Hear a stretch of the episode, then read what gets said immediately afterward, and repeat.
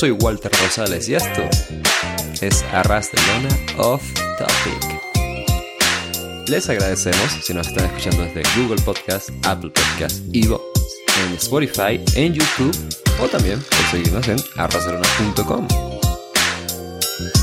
Sigue la temática de octubre, ¿no? Y precisamente con todo octubre de cosas, bueno, de el mes spooky, pues justamente voy a traer algo distinto acá al programa de Off Top que lo vamos a convertir en un podcast de True Crime básicamente. Y para ello estoy trayendo a alguien que sabe del tema realmente, alguien que sí me va a guiar como debe de ser. Él es psicólogo con una maestría en criminología y política criminal. Por supuesto es Roberto, Roberto García. ¿Cómo estás Roberto? Bienvenido.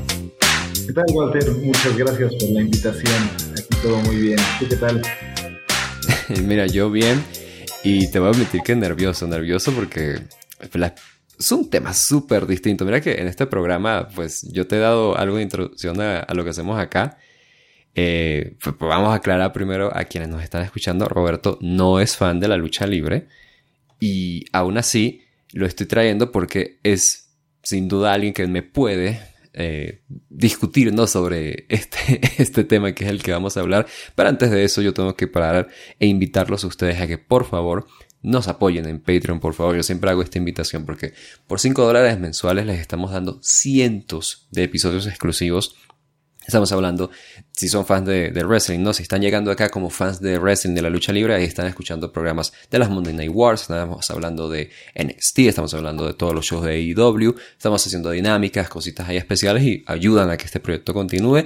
Y, y sin importar como estás llegando acá, seas fan de la lucha libre o no, por favor, deja tu like, deja tu comentario, tus 5 estrellas en Spotify, en Apple Podcast.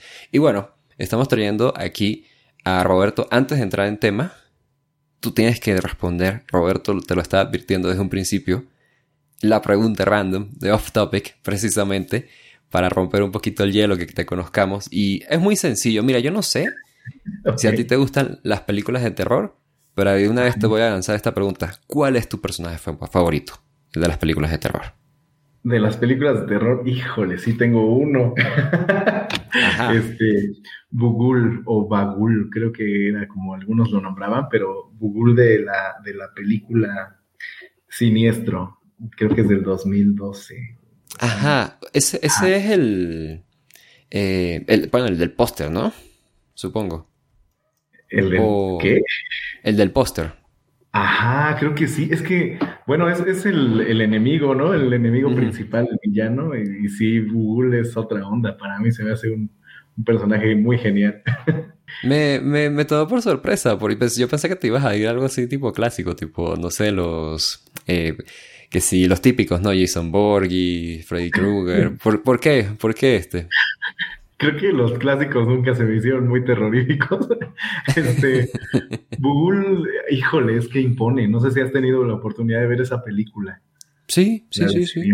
Ay, a mí se me hace genial. Se me hace una película como fuera de serie, ¿sabes? O sea, creo que el, terror que muestra es muy crudo porque es tanto el terror de, del, pues, ya el miedo a la muerte en sí, pero también el miedo a algo sobrenatural que es así súper, súper oscuro y la película se me hace genial, o sea, el soundtrack, el tema, los personajes. Y, entonces Google uno lo ve eh, segundos en pantalla porque a diferencia de otras películas, no es como que gire este, todo el tiempo, lo estamos viendo, una sobreexposición, sino que a veces sale segundos, pero o solo sale el símbolo de, ¿no? Pero solo ver el símbolo impone algo, ¿no? Entonces, a mí se me hizo muy genial, tuve la oportunidad de verla en el cine y algo que me pareció magnífico, termina la película y toda la sala en silencio. Y dije, wow, ese es un grito de terror, ¿no? Eso, eso sí, Por eso la recuerdo. Yo creo que, mira, si tengo que responder a la pregunta, yo me iría. Fíjate que ni siquiera iría por un villano, yo iría por eh, Ash de, de, la saga de Evil Dead. No sé si, conocen la saga.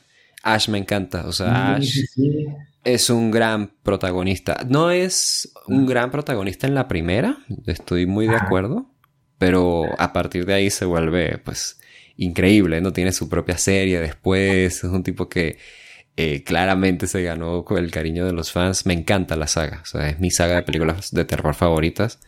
Eh, y, me encanta el trabajo de, de Ash, o sea, no, no tengo nada malo que decir de él, realmente.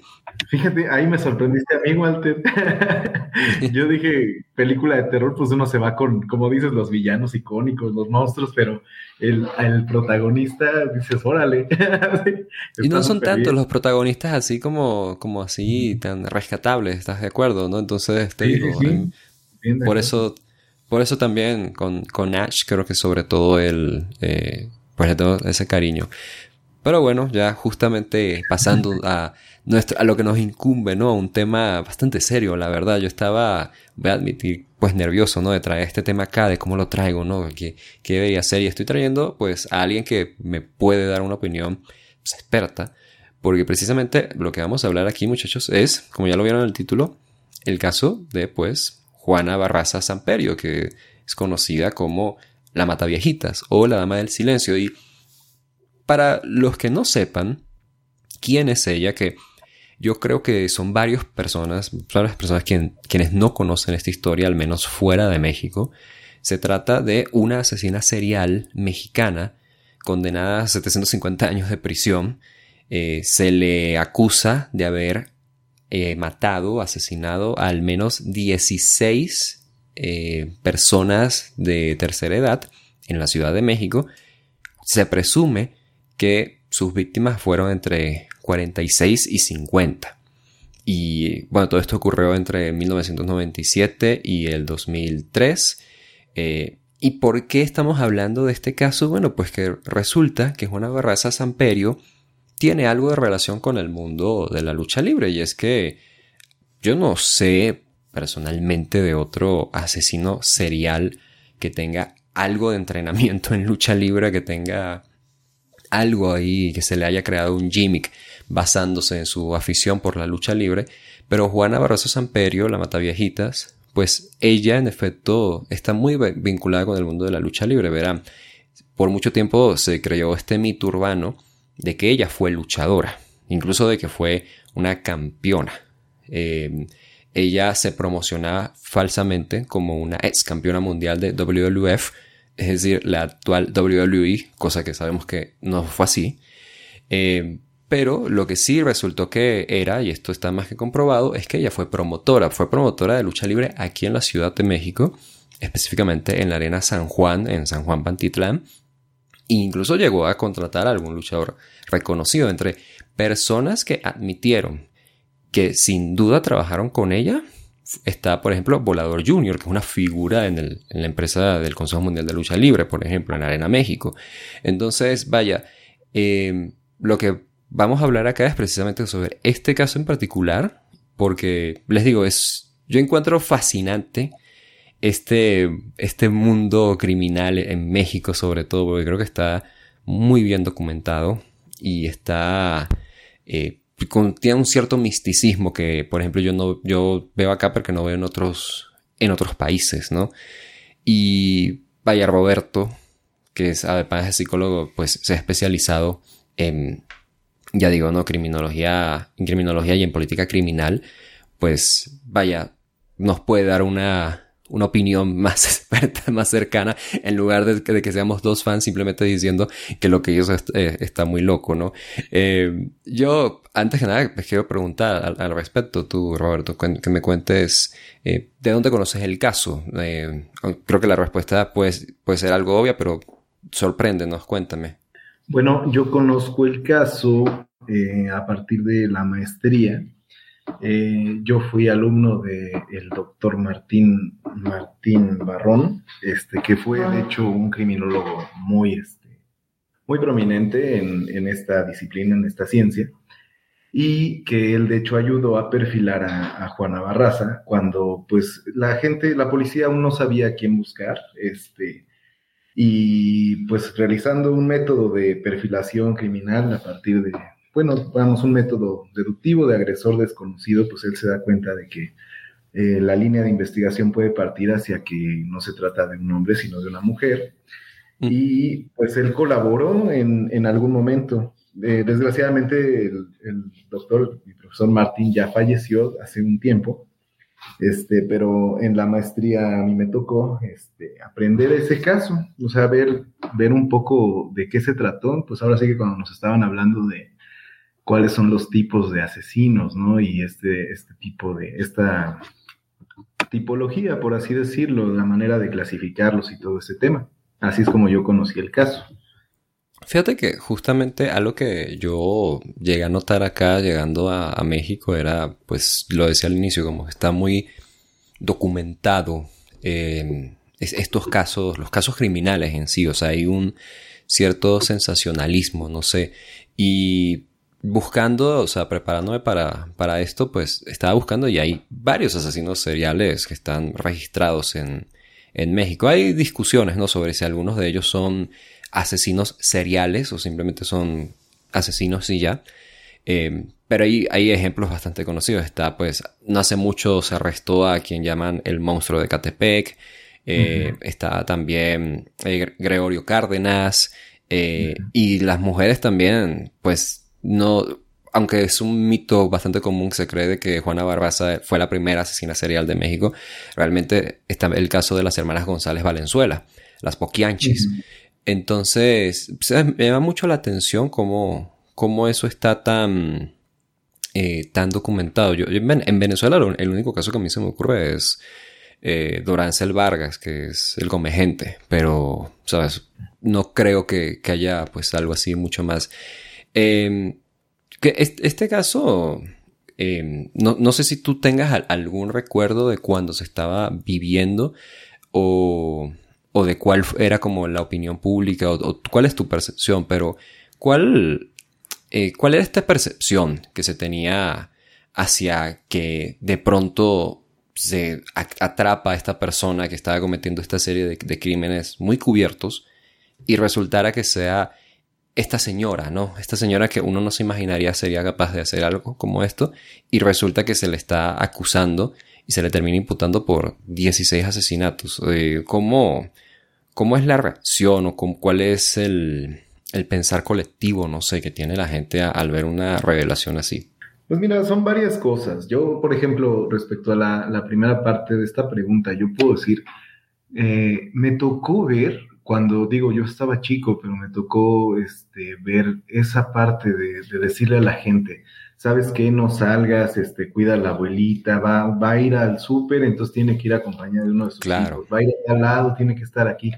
Fíjate que aunque uno, pues en ese entonces, cuando uno está muy chico, adolescente, niño, porque pues me tocó en ambas etapas, ¿no? Este, cuando uno está chico, como que no entiende la magnitud de qué significa, ¿no? Incluso la ciudadanía misma, eh, bueno, no, no digamos la ciudadanía, eh, el ser humano en sí, la gente no entiende que la connotación de decir asesino serial, ¿no? Eh, y muchas veces, pues se romantiza incluso el, caso. Hay gente que dice que se hace apología, ¿no? De, la violencia al, al haber series, este, pues documentales, este, espectaculares y cosas alrededor de, ¿no? Yo creo que es bien complejo el cómo un país con una historia pues de violencia como es México, eh, ha tenido que vivir y digerir, ¿no? Estos, este tipo de eventos, este tipo de, personalidades que llegan a aparecer. Eh, valga valga la, expresión personalidades, porque si bien no, no estamos hablando de, personalidades como un famoso, como un, un, personaje incluso, sino como de este, este tipo de personas que salen de la media y que, y que hacen algo pues vamos, eh, no quiero decir destacable porque en sí no, no este puede considerar algo positivo, sin embargo llegan a destacar y a, quedarse en la historia pues, por estas cuestiones, ¿no? Este, fíjate que pues sí es muy, es muy polémico el de, el de cómo, cómo una sociedad se recupera y cómo una sociedad se adapta a tener asesinos seriales, ¿no? Justamente eso estaba pensando, ¿sabes? Porque eh, bueno, este caso ha tomado algo de, relevancia últimamente porque este año se estrenó un documental en Netflix que también me sirvió bastante como eh, introducción a esto, obviamente pues viendo eh, muchas cosas que se ha hecho respecto a, Juana Barbanza en la cultura popular mexicana. Em, pero justamente, viendo el documental, algo a lo que están explicando mucho es esta, esta parte de que las víctimas eran personas de la tercera edad y hay algo muy en la, en la idiosincrasia latina, pero sobre todo mexicana, en la figura del abuelito, ¿sabes? Eh, hay una, como precisamente, ¿no? Como hay una relación con las personas de la tercera edad muy de cariño al punto de que, ¿sabes? Uno le llama abuelito a una persona que ni siquiera es tu abuelo. Eh, y yo, vi esa, esa, parte en el documental y, me, me, trasladé cuando fui a un evento de WWE. Eh, estaba Santos Escobar, luchador, y, menciona a su abuelita en primera fila, inmediatamente todo el público coreando abuelita, abuelita, ¿sabes? Porque hay una relación allí. Y, y pues resulta esto, ¿no? De, pronto, imagínate, se hace muy viral o se hace muy eh, famoso este caso en el cual están ocurriendo asesinatos a personas de la tercera edad. ¿Cómo se atreven, no? Es, unas personas que ni siquiera los los delincuentes se meten, por, por qué está ocurriendo esto, ¿no? Em, y es que además hay una, hay una explicación muy, pues, de fondo ahí con respecto a, a la historia, ¿no? Que tiene Juana Barraza, pero yo te quería preguntar respecto a eso, o sea, em, ¿cómo, ¿cómo es que un, un asesino serial, no sé si esto se puede responder, pero ¿cómo es que un asesino serial escoge sus víctimas? Porque yo lo que he notado precisamente es que los asesinos, los asesinos seriales tienen en cierta forma un gimmick, como de esta es la forma en la que voy a, a cazar, digamos, ciertas personas y estas son las, el tipo de personas a las que voy a cazar, pero em, ¿cómo es que eso ocurre? ¿Y, ¿Y cuál fue ese impacto tan... O sea, ¿hubo un impacto realmente o son mentiras que yo estoy viendo en el documental por el, porque las víctimas eran personas de la tercera edad? Sí, mira, aquí mencionas algo bien importante, pero yo creo que hay que complementar algo. Eh, sí es bien importante eh, decir que eran personas de la tercera edad y la y como, como en el documental mencionan, que pues, también lo vi para, para llegar aquí este, mejor, este, pues mira, mencionan el tema de que creo que es el procurador Batis, ¿no? El que menciona. Este, sí, Bernardo Batis. El procurador Bernardo Batis menciona precisamente eh, que antes no se metían, ¿no? Con, con, personas de la tercera edad, con niños, y que esas barreras se van difuminando. Este, es que lo que ocurre eh, con, con el tema del asesino serial, lo que ocurre con el tema del asesino es diferente al, a los demás delitos, los demás crímenes, ¿no? Para empezar, este, pues hay que hablar como, como tal de, del delito. Uno, uno al decir este, el, el, delito de matar a una, bueno, matar a una persona es un crimen, ¿no? Este, sin embargo, el que priva de la vida a otro es un delito, ¿no? Esa es la diferencia, está tipificado. Y ahora, quien comete el, delito, pues puede no ser en sí, como se diga, un asesino con un perfil este, frío y todo eso, ¿no? Sino que ya cuando hablamos de un, asesino en serio, un asesino en masa, eh, algo así ya tiene una connotación diferente. Es decir, pues sí es una persona que, ha decidido la transgresión, pero vamos, o sea, el, tema del homicidio es muy bajo en comparación con otro tipo de delitos cuando dices, ya, ya se están metiendo con personas que no se metían, digo, o sea, tiene razón y no. tiene razón porque en efecto es algo que, que, no es ni siquiera entre los delitos la normatividad, ¿no? Este, lo, normal, lo que más se ve. Este, y el tema aquí con asesinos en series. Eh, algo, algo que quería aclarar es que es bien importante rescatar que Juana Barraza eh, no era como una persona que dijera voy a atentar contra, este, contra gente de la tercera edad. Iba directo por mujeres, o sea, mujeres de la tercera edad. Exactamente. Eh, y eso es bien importante porque si bien este, la, la, mujer, vamos, para el ideario social, psicosocial mexicano, eh, la mujer tiene un lugar, pero la madre tiene otro, la abuela tiene otro. Entonces, el, decir está, está metiéndose con, las abuelitas, está metiéndose con, con, mujeres que son madres, ¿no? Y que son, pues vamos, la matriarca de la familia, es, este, es prácticamente, digo, no solo hace un, un boom así social y un foco gigantesco al decir que está en la Ciudad de México, sino que prácticamente es una persona cuyo, este, cuyo objetivo, cada, cada asesino serial pues tiene un, tipo de objetivo, este, es prácticamente lo más sagrado que puede tener una persona en México. Entonces, ahí, ahí, pues obviamente eso fue parte a lo sonado que fue el caso, ¿no? Eh, tristemente, te puedo decir, ha habido otros casos de, de, asesinos seriales, como bien dijiste, Walter, este, pero hay muchos que no son conocidos. Eh, por ejemplo, hay el caso del chalequero al que pues mataba eh, mujeres que se dedicaban a la prostitución. Y la cuestión ahí es que al ser trabajadoras sexuales, eh, pues estaba como en una línea, ¿no? De tabú, no sé si me, si me sigas. Entonces, por lo mismo no se hablaba tanto del tema y el tema quedó como en, pues es que pues hay gente que incluso diría, es que las personas vivían de X o Y manera, ¿no? Y pues en una onda de si acaso disculpar, pues ese tema no se habla, pero la mata viejitas, o sea, tuvo una cuestión de necesitamos saber quién es, necesitamos detenerla claro. porque está, está metiéndose con México, o sea, con lo que es más importante, ¿no? Y, desata una serie de reacciones y de, y de cuestiones alrededor de, las acciones, tal y como el caso de, de que hubiera, de que existieron imitadores, ¿no? Yo creo que eso es este, gravísimo y eso es a final de cuentas un, un síntoma social, ¿no? De decir, ¿sabes qué? Que una persona está haciendo X o Y cosa y no se sabe quién es, y hubo gente que aprovechó y hizo lo mismo, ¿no? O sea, está, está cañón. Yo creo que esa es la parte donde uno puede decir eh, cuáles son las consecuencias de un país que ha tenido una historia eh, tan amplia en temas de violencia, ¿no?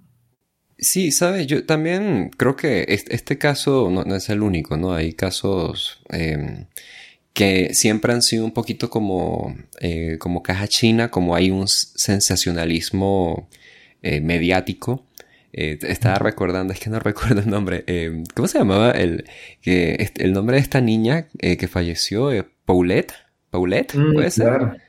Algo así, ¿no? Em, que de pronto es sensacional y todo el mundo pues hace preguntas al respecto. Esto, el, el caso de la Mata Viejitas, empezó a ser así porque los pongo en situación, imagínense, entre 1997 al 2003 empieza a ocurrir, ¿no? Y entonces empiezan a decir, este año han aumentado los homicidios en personas mayores. Entonces empieza una guerra política, ¿no? Porque está el partido de oposición diciendo, ah, no, pues mira, muy mal, entonces vamos a hacer esto, tomar estas medidas. La Procuraduría de la Ciudad de México, en ese entonces Distrito Federal, entonces empieza a moverse. No, no, miren, tomen medidas de seguridad, los señores mayores no acepten personas extrañas en sus casas. Y entonces em, em, empieza a ver toda esta, digamos, eh, pues, a, falta de un mejor término, vamos a decir que una viralización de todo esto.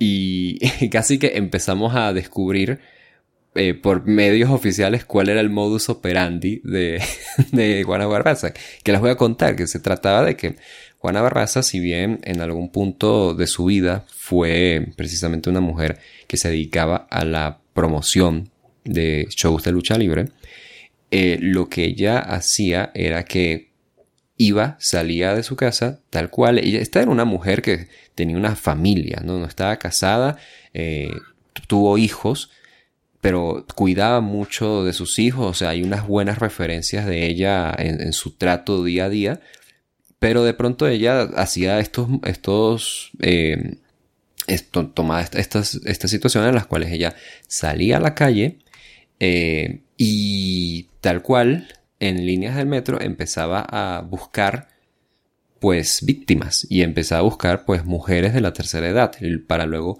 visitarlas en sus hogares vestida de enfermera y hacerse pasar como que les va a dar una credencial para apoyo económico para las personas de la tercera edad, que era un programa social de, aquel entonces, para luego pues posteriormente cometer el crimen, eh, hacer algún robo como recuerdo de, del el, acto, digamos, y, lo hacía estrangulando a sus víctimas.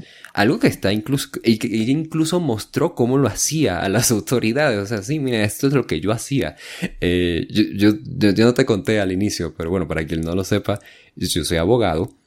Y mientras veía el documental, yo decía, esta señora está diciendo en su primera declaración, no, no, esta es la única vez que he matado cuando la detuvieron, para luego posteriormente explicar cómo mataba al resto, o sea, inmediatamente pierde, ¿no? El caso. Eh, pero te quería preguntar eh, al, respecto de esto, ¿no? Porque da esta sensación de que por este sensacionalismo, eh, pues todo México, toda la ciudad sabía, ¿no? De este caso y sabía cómo funcionaba, casi, casi, casi que sabían quién era ya la Mataviejitas, ¿no? Sin embargo, hubo mucha búsqueda al, respecto, o sea, em, estaba una, estaba esta eh, idea de que se trataba de que era un hombre, luego de que en realidad era una mujer, eh, luego de que era pues una mujer trans, y entonces estaban persiguiendo trabajadoras sociales, trabajadoras sociales eh, travestis. Entonces ah, hubo pues, bastantes conclusiones erradas e incluso hubo arrestos de personas que son considerados incluso como chivos expiatorios hoy en día y siguen, siguen detenidos, a pesar de que se demostró que ellos no eran quienes cometieron esos asesinatos. E, es, esa parte e, esa parte, viéndolo desde, desde, la parte de la investigación y así, eh, ¿cómo, ¿cómo, afecta, cómo, cómo afecta eh, una investigación? O sea, porque yo me imagino del lado de quienes están elaborando el perfil y así de, de bueno, no estén revelando nuestros, nuestros secretos, ¿no? A la gente. O sea, esta señora también seguramente ve las noticias, o sea, eh, e, ese, ese, proceso cómo, cómo es de, complicado cuando hay esta cobertura por parte de los medios y, esta intención del Estado de intentar quedar bien ante, una, ante un caso que está haciendo tanto ruido. Híjole, pues sí lo afecta. Mira, en especial hoy en día, hoy en día, este, pues se toma más en cuenta el tema de, de derechos humanos que antes. Este, y hoy en día incluso un caso completo al que digas, ¿sabes qué? Es que tenemos todo de que esta persona fue, este, pues se puede tirar por un tema de cadena de custodia y por un tema de difusión de información en, en términos no admitidos y toda esa cuestión que obviamente tú, tú ahí este, sabrás más, pero en ese, en ese tiempo que era este, el sistema que estaba, me parece que era el inquisitivo mixto, este, era, era una cuestión pues más de prácticamente eres culpable hasta que se demuestre lo contrario, ¿no? Que es una, una cuestión contraria al tema de los juicios orales actuales, ¿no? O sea, en ese momento prácticamente había que demostrar que uno no era, pero pues a Juana Barraza, pues cuando la detienen, es como, o sea, como dicen con todos los pelos de la burra, es decir, de que estaba todo, o sea, estaba el, el hecho pues era con flagrancia, que hubo que perseguirla, que encontraron este pues la evidencia de criminalística que apuntaba que era ella, este, y todo a final de cuentas coincidió. Este, vamos, o sea, ya era innegable, pero hoy en día yo creo que sí, temas así tan mediáticos pueden ser complejos. Fíjate que el hecho de que en, esa, en ese tiempo no hubiera una difusión de la información tan, tan rápida, tan este, pues no sé si decir este eficaz como, como en la actualidad, porque digo ahora también con tanto movimiento de información, este, se crea una, una cantidad que incluso ya es información inútil, desactualizada, este, y al no procesar bien esos datos, pues se puede desestimar, pero en ese momento, o sea, yo me acuerdo muy bien que la, cadena de televisión principal, por no decir este nombres, las cadenas de televisión principal, pero en especial la que salía en el canal 3, este, era, si ellos decían algo, era una verdad absoluta, ¿no? Entonces todo el mundo se enteraba y todo el mundo estaba pensando en justamente eso que, que la televisora acaba de decir, ¿no? Hoy en día cambiaría, o sea, hay casos que dirían, oye, pues es que esa información no, no la puedes decir, ¿no? Ahorita es Juana N, si quieres, ¿no? O sea, este, y por muchos temas que pues, no, no podemos aquí este, abrir todo un archivo de derechos humanos y de derecho procesal, pero pues, entiendes que sí, sí ha cambiado el tiempo y yo creo que si bien en el momento, quizás como tú dices, esta persona veía la televisión y a lo mejor decía, ah, pues ahorita están fríos, ¿no? Este, en este juego de frío caliente, ¿no? Te estás acercando. Este, si pues estaban fríos, pues a lo mejor decía, ah, pues ahorita voy a, voy a cesar, voy a hacer otra cosa, voy a cambiar.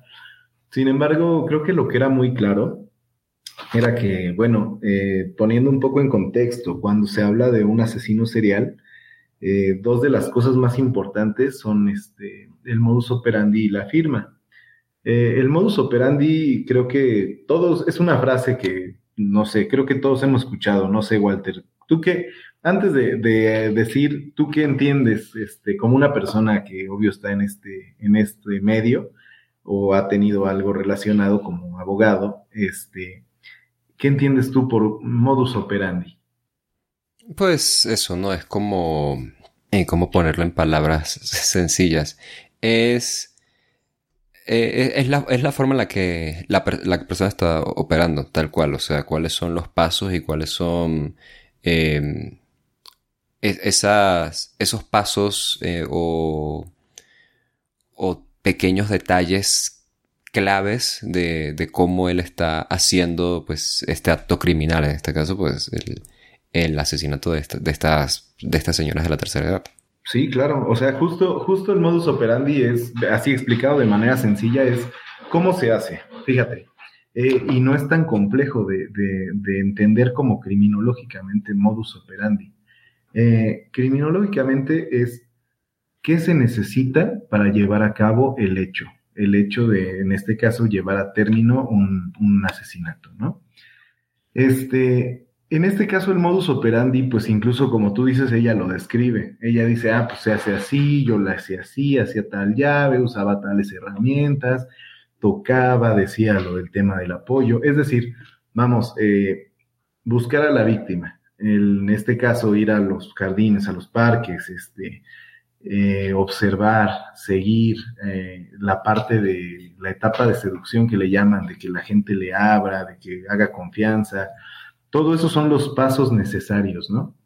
Ahora, eh, hay, como te decía, dos componentes para el tema del asesino serial.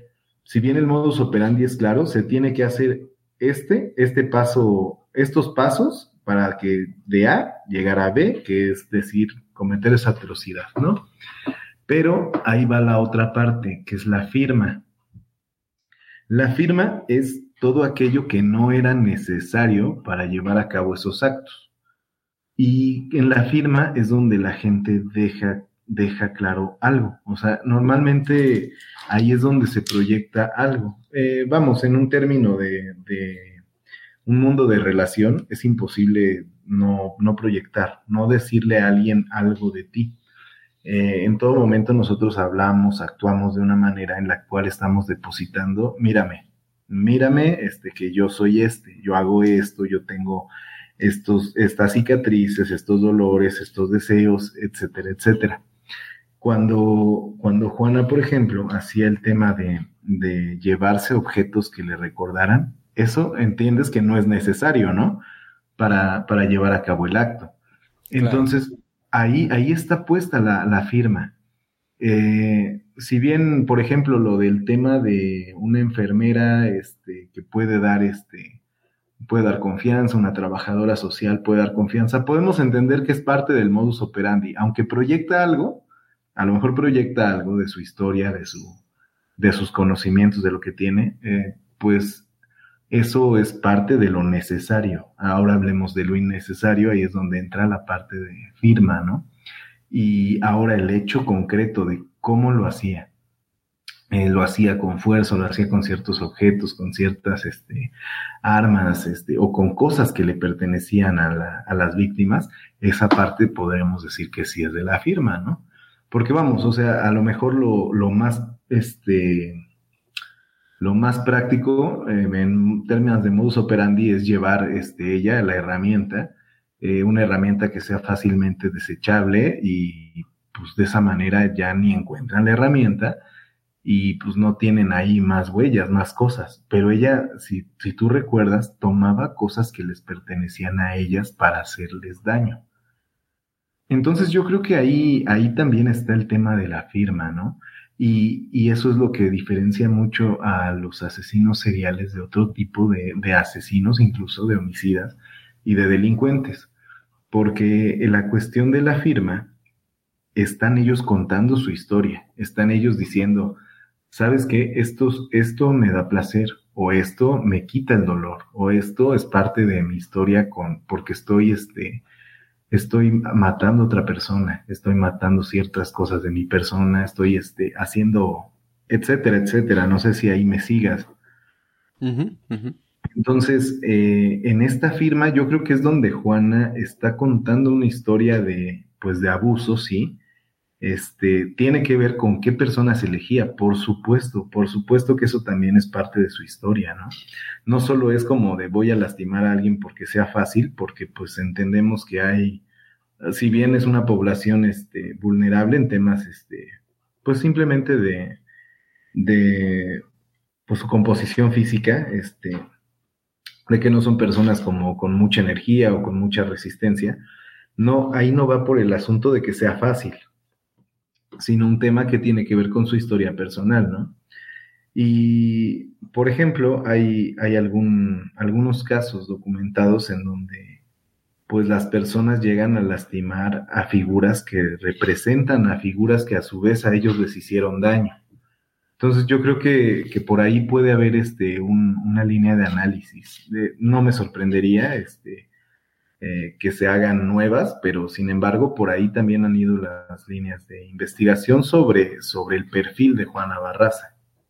Tengo, tengo una pregunta que es algo complicada, pero es que estaba pensando en esto, ¿no? De que viendo a diferentes, pues, em, declaraciones, ¿no? Que, ha tenido, que han tenido personas sobre ella, de, su vida diaria, eh, pues, bueno, su vida en la libertad, obviamente, y de, de cómo se comportaba una vez ya había sido arrestada, a mí me sorprende mucho, eh, pues este comentario, es un, poco, un poquito cliché, pero es que me sorprende mucho cómo de pronto ¿sabes? A una persona que de pronto estaba como tan tranquila y demás, simplemente viene y pues, decide cometer un asesinato y luego otro, y luego otro, y luego otro.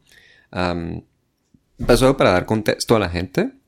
Pues justamente habíamos mencionado ahí por, por encima de que eh, Juana Barraza había sido víctima en su infancia de abuso y de, de violencia pues, en, en, su familia, ¿no?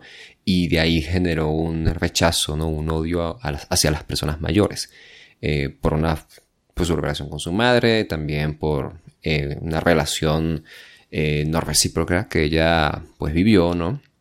Pero estaba pensando esto, ¿no? O sea, porque yo de pronto veo el, caso de esta señora que está cometiendo estos, estos hechos, ¿no? Tan, tan reprochables y de pronto, cuando ya es arrestada, ya dice, no, yo sé que lo que hice está mal, sé que lo que hice está mal, no, no tengo perdón de Dios, pero y luego la ves tan contenta, ¿sabes? Como teniendo algo de reconocimiento, em, explicando incluso cómo, cómo, ella realizaba estos actos y demás. Em, ¿cómo, es que alguien puede llegar a, hacer esto, ¿sabes? O sea, ¿cómo es que, cómo es que eh, una persona, un asesino, asesino se vuelve serial? De pronto viene y dice, ah, ¿sabes qué? Voy a, voy a empezar a hacer esto. Eh, ¿Cuál es el, el, proceso, la ciencia detrás de eso? Híjole, pues mira, este, diciendo el proceso, la ciencia, pues podríamos hacer este, una clasificación de, de este, homicida ordenado, desordenado, podríamos decir no sé, trastorno antisocial de la personalidad, podríamos rastrear incluso este, una serie de diagnósticos de oposicionista desafiante, este, TDA, o sea, podríamos decir muchas cosas alrededor de esto. Sin embargo, el, el etiquetamiento en decir, oye, ¿sabes qué? Que, que, ella es sociópata, no es psicópata, yo creo que todas esta clase de, categorías conceptuales, este, pues se quedan únicamente en el etiquetamiento, ya que pues no estamos en una... Yo creo que son útiles cuando vamos a intervenir, cuando vamos a poner un modelo de, de, acción, vamos a poner este, un, modelo de tratamiento y vamos a, a, tomar pasos, ¿no? Para que esta persona pues salga de este, de este problemita, ¿no? Que en este caso pues no es un problemita. Por eso a mí me queda, me queda claro que muchas de estas categorías pues no son necesarias, ¿no? ¿Qué se necesita para llegar? Mira, sí se necesita algo que a mí me queda muy claro, este, daño. Daño. Eh, el daño puede venir de muchas maneras. Eh, el daño, pues a, final de cuentas, proviene de, de, una agresión, pero el daño puede provenir de violencia, entendiendo violencia no como una, una, agresión defensiva, no como una acción que te causa dolor, eh, no, eh, violencia pues un patrón sistemático de dañar a alguien, es decir, una manera en la cual esta persona ha recibido daño. Y sin embargo, conllevan varias cosas, o sea, puedo decirte en la generalidad, daño es la respuesta, pero no es la única respuesta, o sea, tiene que ver con, con sí, la parte social, que, que vivió esta persona, este, qué tipo de daño se le hizo, porque eso es súper, súper importante. Este, y la otra, pues son cuestiones, este, incluso genéticas, o sea, son variables que también están puestas en esta, en esta mezcla. Ahora, eh, si nosotros analizamos el caso de Juana Barraza, eh, por ejemplo, algo que podemos encontrar es esta historia en la cual, este, una historia muy, muy conocida o pues vamos, este, como un pilar de lo que la gente conoce de la historia de, de Juana Barraza, es que su madre llegó a, cambiarla por un, paquete de, cervezas, ¿no? Por un, paquete de seis cervezas. Eh, y había una, una constante, un constante descuido por parte de ella y también este, pues un, un patrón, vamos, o sea, sistemático de, de maltrato, que puede ser psicológico, puede ser verbal, puede ser físico, puede ser económico, puede ser de un montón de maneras, ¿no?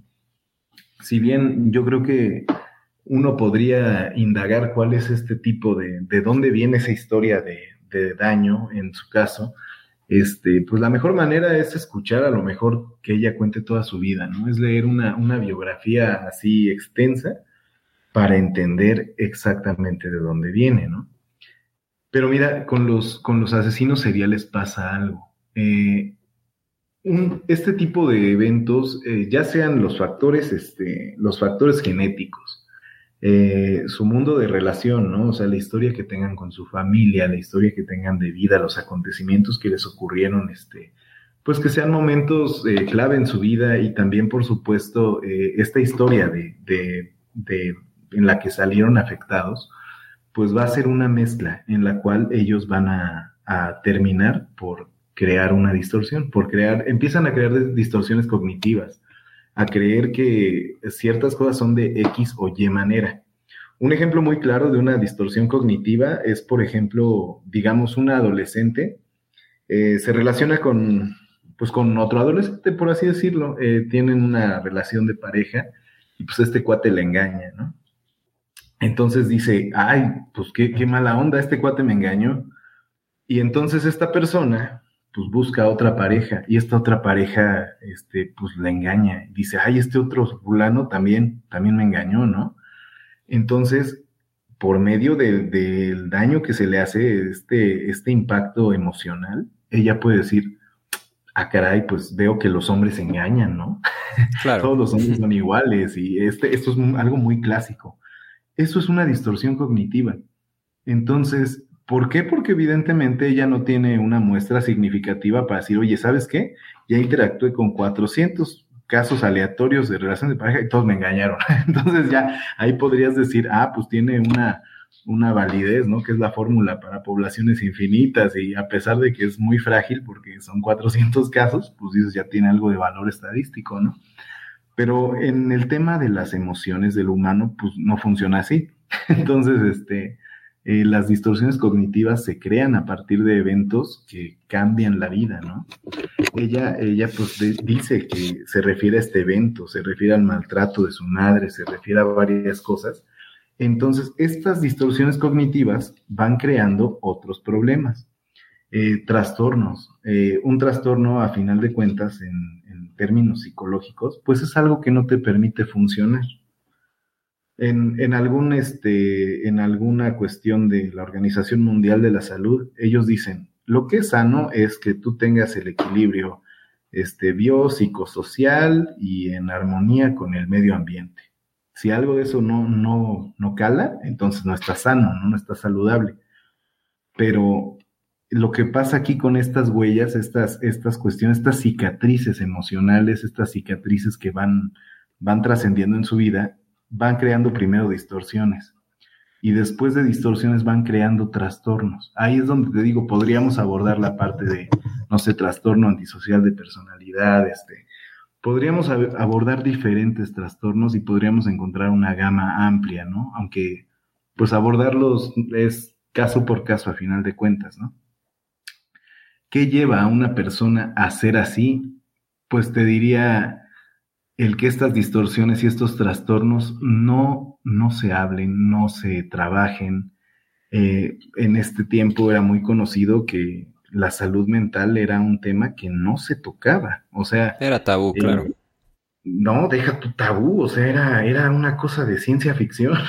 o sea, la, verdad es que las generaciones de, de arriba era como de, oye, este, ¿qué es eso de los psicólogos, no? O sea, lánzale una chancla, este, no sé, pégale con este el cable de la, de la, ¿cómo se llama? De la plancha, con un cinturón, o sea, y eso a final de cuentas va, va a pasar factura, ¿no?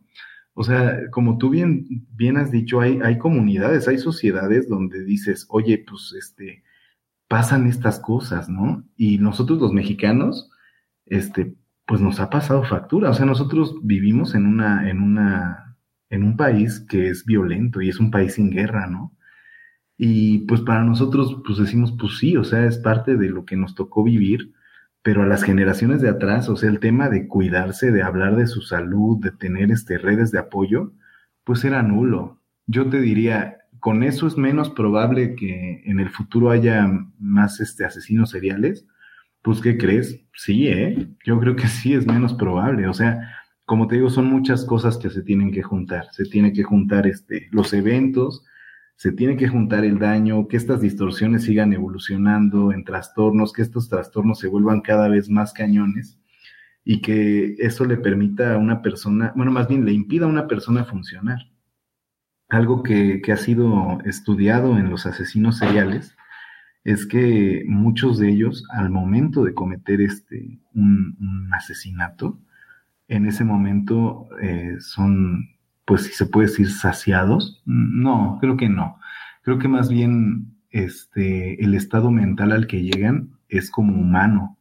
Empiezan a experimentar culpa, empiezan a experimentar normalidad, empieza a bajar la ansiedad, y después de eso viene otra vez la, la fase, de hecho hay, hay, varias fases del asesino serial.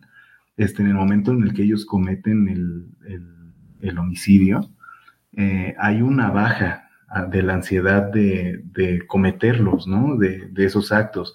Te digo, normalmente puede haber culpa, puede haber este, satisfacción de, del, del deseo, este, y pues eso, esa parte del goce lleva a que la persona, al enfriamiento, la fase de enfriamiento, ¿no? Y entonces, este, pues con eso se calman hasta otro evento, ¿no? Hasta que dicen, ¿sabes qué está pasando X y Y? Tengo que hacerlo. ¿Por qué? Para regresar a ser humana, ¿no? Y esto, pues unos pueden decir, a ver, ¿cómo humano? Es que no es humanitario, ¿no? Es como regresar a, equilibrio. Es, es bien complejo, pero en muchos casos que se han analizado han encontrado eso.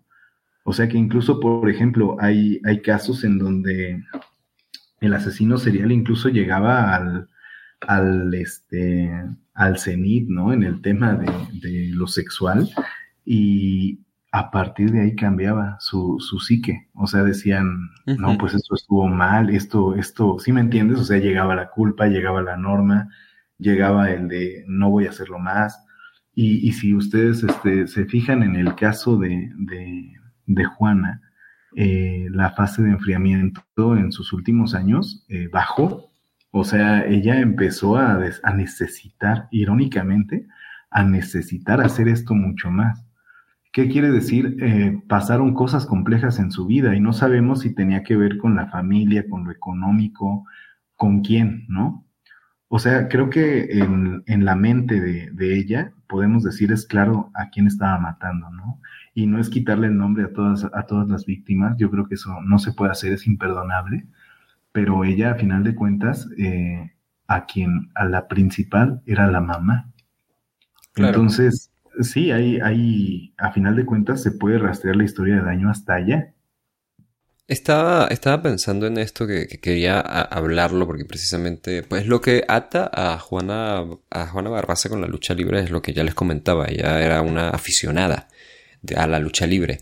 Era muy fanática al punto de que eh, era promotora y ella entrenó lucha libre. Entrenó lucha libre y eh, hasta donde se sabe, por testimonios y por, esto está comprobado, ella nunca luchó eh, recibió entrenamiento y demás, pero nunca luchó y aún así ella se hizo de una imagen. Tenía este personaje que era el de la Dama del Silencio, ¿no? Y tenía un traje, se confeccionó su máscara, no ella misma, pero. Consiguió un equipo de, de lucha libre e incluso hay una fotografía bastante viral que está publicada en, en una de las ediciones de, de la revista de Superluchas en donde está cargando el supuesto título mundial femenil eh, de WWF. Cuando pues, es falso, ¿no? De hecho, el, título se ve que es de hecho una réplica de juguete o una réplica mala del título mundial peso pesado de WCW y de hecho tiene todavía el nombre Goldberg allí. Eh, y estaba viendo, ¿no? Eh, Ernesto Campo, que es el, el editor, el jefe editor de, de Superluchas, comentó que la razón, la forma en la que ella llegó ahí fue porque ella logró convencer a un fotoperiodista que lo incluyera allí en una sección que él tenía en la revista. Entonces imagínate, eh, yo lo que me, pongo a pensar, esta señora creó como una imagen, una fantasía de, de sí, yo, yo, yo soy luchadora, mira, o sea, y viviendo eso, e incluso cuando es atrapada finalmente, que los oficiales le dicen, no, dame tu autógrafo y así, ella, no sé, yo, yo interpreto que siente como esta eh, satisfacción, ¿no? De, este reconocimiento. Y aquí es donde te voy a lanzar esta pregunta, porque yo lo que noto es que la lucha libre era una parte de su vida, pero no era la que, digamos, definía en absoluto su, ¿sabes? Su, su, su digamos, vida criminal, ¿no? De ninguna manera. Eh, tiene un factor, pero nada más. Entonces, yo creo que esto de, asociarla mucho con el mundo de la lucha libre es un gimmick. Que, bueno, aquí voy a explicar, esta es la primera vez que lo voy a hacer. voy a explicar qué es gimmick, ¿no? Porque lo voy a explicar a, Roberto, ¿no? El quienes ya escuchan este programa, pues ya saben, el gimmick es el personaje, ¿no? Entonces, en el caso de, de, de Juana, su gimmick en, en, la lucha libre era la Dama del Silencio, el personaje con el que, entre comillas, luchaba, que no, luchado, no luchó nunca. Eh, entonces, cuando me refiero a que le dieron los medios este gimmick de que, ah, es la asesina luchadora, es de atribuirle un personaje que ella realmente no era así. Y creo que eso pasa, por ejemplo, con el caso de, eh, de otros asesinos seriales. Jeffrey Dahmer, por ejemplo, es un caso muy famoso en, el, cual básicamente le pusieron una etiqueta. Ah, es el asesino caníbal gay. O sea, pues sí, es gay y es caníbal. Y, y ese es su gimmick, que es gay y es caníbal. Y ya. Y en el caso de John Wayne Gacy, ¿no? Entonces, ah, es el asesino payaso. Y, le ponen la etiqueta, es el Jimmy que es un payaso ya. Y eso es todo. y a mí me da la impresión de que, y esto es un tema que sí tabú, en, en, el mundo de la lucha libre se intenta bastante enterrar es el tema de la, del caso de la Mataviejitas, del caso de Juana Barraza, porque es como de, ella sí fue parte del mundo, está en el ambiente, pero ella no es una luchadora, dejen de asociarla con nosotros. Casi que hay ese feeling, ¿me explico? Em, sí, claro. Em, aquí te lanzo dos preguntas. Uno, ¿tú sentiste que si hubo una especie de, no sé, em, de mala publicidad o, la gente sí tuvo como una mala relación eh, con la lucha libre por este caso en particular y, y realmente esto que yo estoy diciendo, ¿existe como el catalogar y ponerle un gimmick a un asesino serial cuando descubren algo de su vida personal? Pues mira, eh, a la sociedad le, fascina etiquetar, ¿no? O sea, porque al dar una etiqueta, este, uno, uno mm, hace la, maldición. Simplifica, ¿no? Exacto, hace la maldición de este, ¿cómo se llama? De Medusa. Eh, esto, esto igual lo, me, lo, me lo dijo uno de mis profesores este, en, la, en la maestría, que era como de, a ver, ¿qué, qué, qué, qué utilidad tiene la etiqueta, ¿no? Y en muchas ocasiones es, petrificar. Es decir, ¿sabes qué? Esta persona cabe en esta etiqueta. Esta etiqueta cabe en este gimmick, como tú dices, ¿no? Este, y sabes qué? Este gimmick es así, esta persona es así. Para empezar, eh, le quita mucha responsabilidad a la sociedad, le quita mucha responsabilidad, le quita mucho entendimiento a su historia y obviamente va a crear este, va a crear estigma, ¿no? Este, Mira, yo obviamente no, no me acuerdo, ¿no? De, de, cómo, ah, ya, ya atraparon a la mata viejitas y este, y ahora pensamos así de la lucha libre. No, no te puedo decir, recuerdo que, que se hiciera, no. Sin embargo, me parece muy lógico, porque eh, inmediatamente se persiguen este, cuestiones que, que son, este, pues que correlacionan, ¿no? pero sin embargo no, no explican este por qué. O sea, si bien puedes decir, oye, esta persona le gusta la lucha libre y esta, o sea, puedes hacer un silogismo de lo más simple que dice, a, esta persona le gusta la lucha libre, esta persona comete este, delitos, entonces las personas que les gusta la lucha libre van a cometer estos delitos. Y no, o sea, si bien este, si bien se puede hacer un silogismo y un análisis extremadamente simplista de un hecho, este, en el cual tú digas, ah, pues entonces los que oyen este, música metal, este, pues entonces, no sé, este, sacrifican animales. Y, o sea, te digo. Ah, ¿no es verdad? No, te, digo, este, dice, dice esa frase este, ya más, más elevada, ¿no? Correlación no explica causalidad.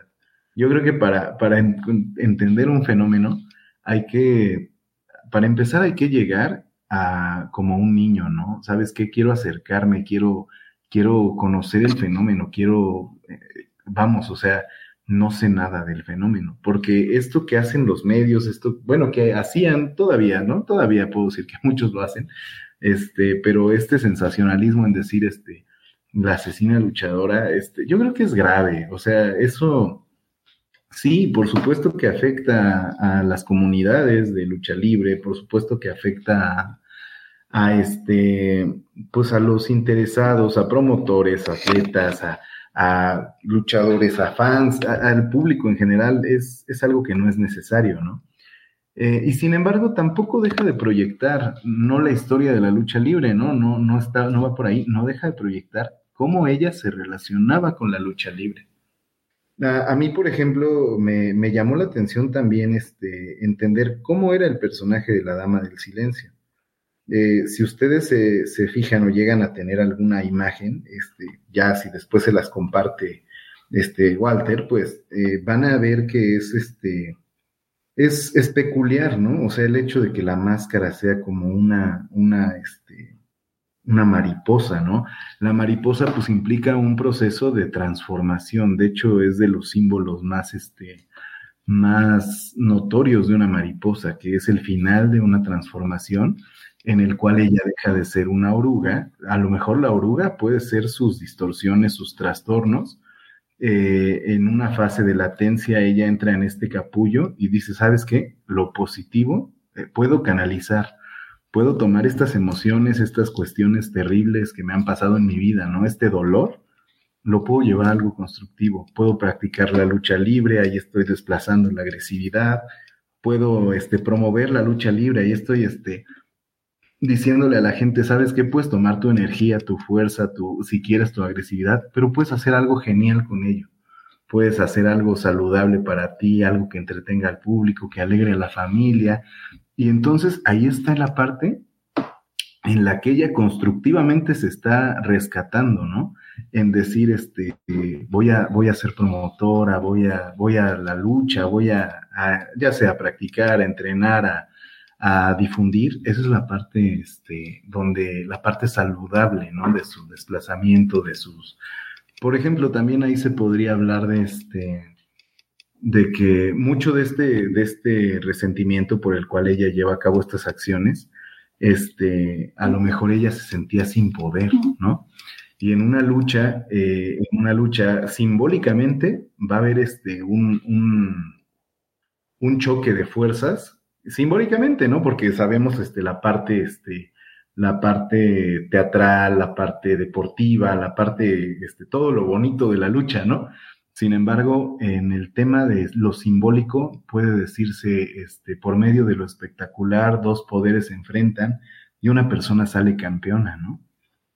Y el hecho de que ella dijera, yo soy campeona, es, es como un hecho destacable, ¿no? A nivel simbólico de decir, e, ella, ella es es súper, ¿no? Ella pudo, ella sobrepasó este, el dolor, este, estas cuestiones. Ves la máscara y dices, se transformó en una, en una figura este, poderosa y, y ganadora, ¿no? Claro, aquí, aquí soy, soy una campeona, aquí soy aquí soy la dama del silencio. Pues es una alegoría que es bastante eh, típica ¿no? del mundo de la lucha libre, de cómo alguien una vez ingresa al ring o interpreta su gimmick, eh, se convierte en otra persona y, precisamente pues es, otro, ¿no? Eh, cuando está en el cuadrilátero, o sea, algo así, lo, sin duda lo, lo, puedo relacionar con, con, lo que me dices, claro. Por supuesto, y mira, fíjate en su, su, su gimmick, ¿no? Es como, este, se transforma. La parte de la mariposa es muy interesante porque se transforma en una campeona, se transforma en una luchadora. Y el hecho de esa parte, como te digo, no es el tema de, de, meter una categoría, sino destacar que es imposible no dejar de comunicar, ¿no? ¿Quién es uno? Entonces, ella está comunicando, así, ¿saben qué? Este, pues esto, esto es lo que quiero ser, esto es lo que el personaje que ella, que ella interpreta, ¿no? Y entonces hay cosas ahí bien interesantes porque pues estos, estos símbolos están presentes.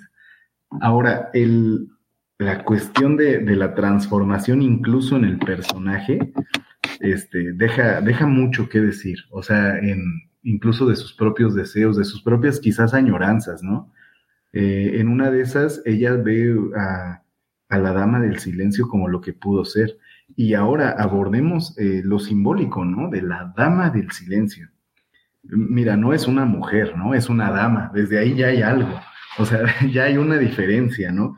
Ella, ella se da categoría, se da porte, se da estatus del silencio. Ándale, o sea, Walter, ¿qué es lo que no está diciendo? claro, ¿cuál es el secreto que guarda? Sí. Exacto, o sea, diste en el clavo, o sea, ahí, ahí te está diciendo, hay silencio, hay secreto. Y te voy a decir que otra cosa, el, los padecimientos, los dolores que no se dicen, salen. Entonces, si ella a final de cuentas lleva una vida de abuso con silencio, eh, esto va a terminar en un síntoma que puede ser el daño a ella misma o como vimos, el daño a otros, ¿no? Entonces, la dama del silencio que tiene la máscara que dice la transformación y que en su fantasía la hizo campeona. Híjole, es, un contenido eh, bueno, o sea, uno escucha eso y dice, ¿qué, qué persona, este, qué tuvo que vivir esta persona, ¿no? Para, para que llegara a pasar lo que sucedió. Entonces, de nuevo, no es un tema de, decir, ¿sabes qué? Este, no, pues comprendo, te perdono, no, ni cerca. Sin embargo, si uno quiere entender el fenómeno, pues uno, uno puede ir armando el rompecabezas y decir, ok, esto tiene sentido y pasó por esto, ¿no? Esto pasó por esto otro, la elección de, de la víctima fue por esto, la elección de la máscara fue por esto, la elección de la fantasía fue por esto, la predilección hacia estas actividades fue por esto. Ahora, la lucha libre es la, culpable, no es. Las mariposas son las culpables, no son. ¿Así me entiendes? O sea, no es eso. Claro. Yo creo que uno como, como público tiene que ser bien consciente. Sabes que estoy viendo un caso concreto de una, de una tragedia, de un personaje que se, que, se creó en la tragedia. Y para entenderlo, yo creo que con mucha, con mucha serenidad y con mucha discreción uno puede analizar estos puntos, ¿no? puede decir, por pasó esto y esto y esto, y es comprensible, ¿no? Más no excusable que terminó así. Pero sí, eso es lo que, lo que yo podría analizar y abordar de, ella. Creo que para, terminar, yo, una última pregunta que tengo es, em, pues, bueno, viene como de una perspectiva mía siendo yo extranjero, pero tengo mucho de ejemplo el documental en Netflix que, está recomendado. el documental se llama así La Dama del Silencio, el caso de la Mataviejitas, pero algo que lo vi es, ¿cómo te explico?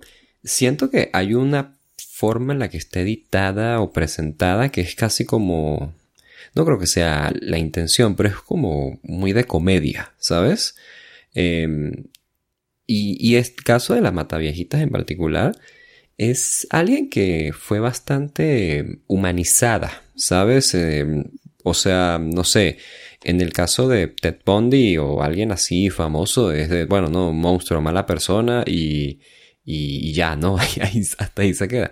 Pero en el caso de la Mataviejitas, luego cuando estaba investigando y, nutriéndome del caso, luego veía que sí comentarios en YouTube diciendo, no, yo supe de lo que le, lo que le hacía a su mamá y sentí muy feo, eso no está, no está padre, ¿no? Cosas así. Y luego la gente diciendo, no, que mira, que ella, ojalá que esté muy bien.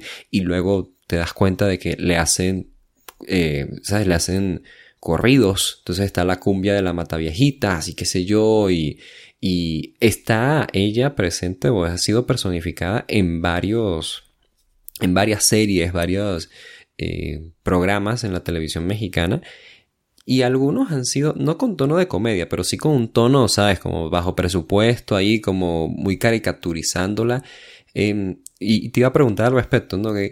Em, ¿Por qué o qué, tiene la, idiosincrasia mexicana que de pronto toma esta figura, eh, en este caso la de Juana Barraza, y la convierte, digámoslo, ¿no? La adapta a algo tan cotidiano, la humaniza de esta manera al punto de que, ¿sabes? Es como una pequeña celebridad, digámoslo.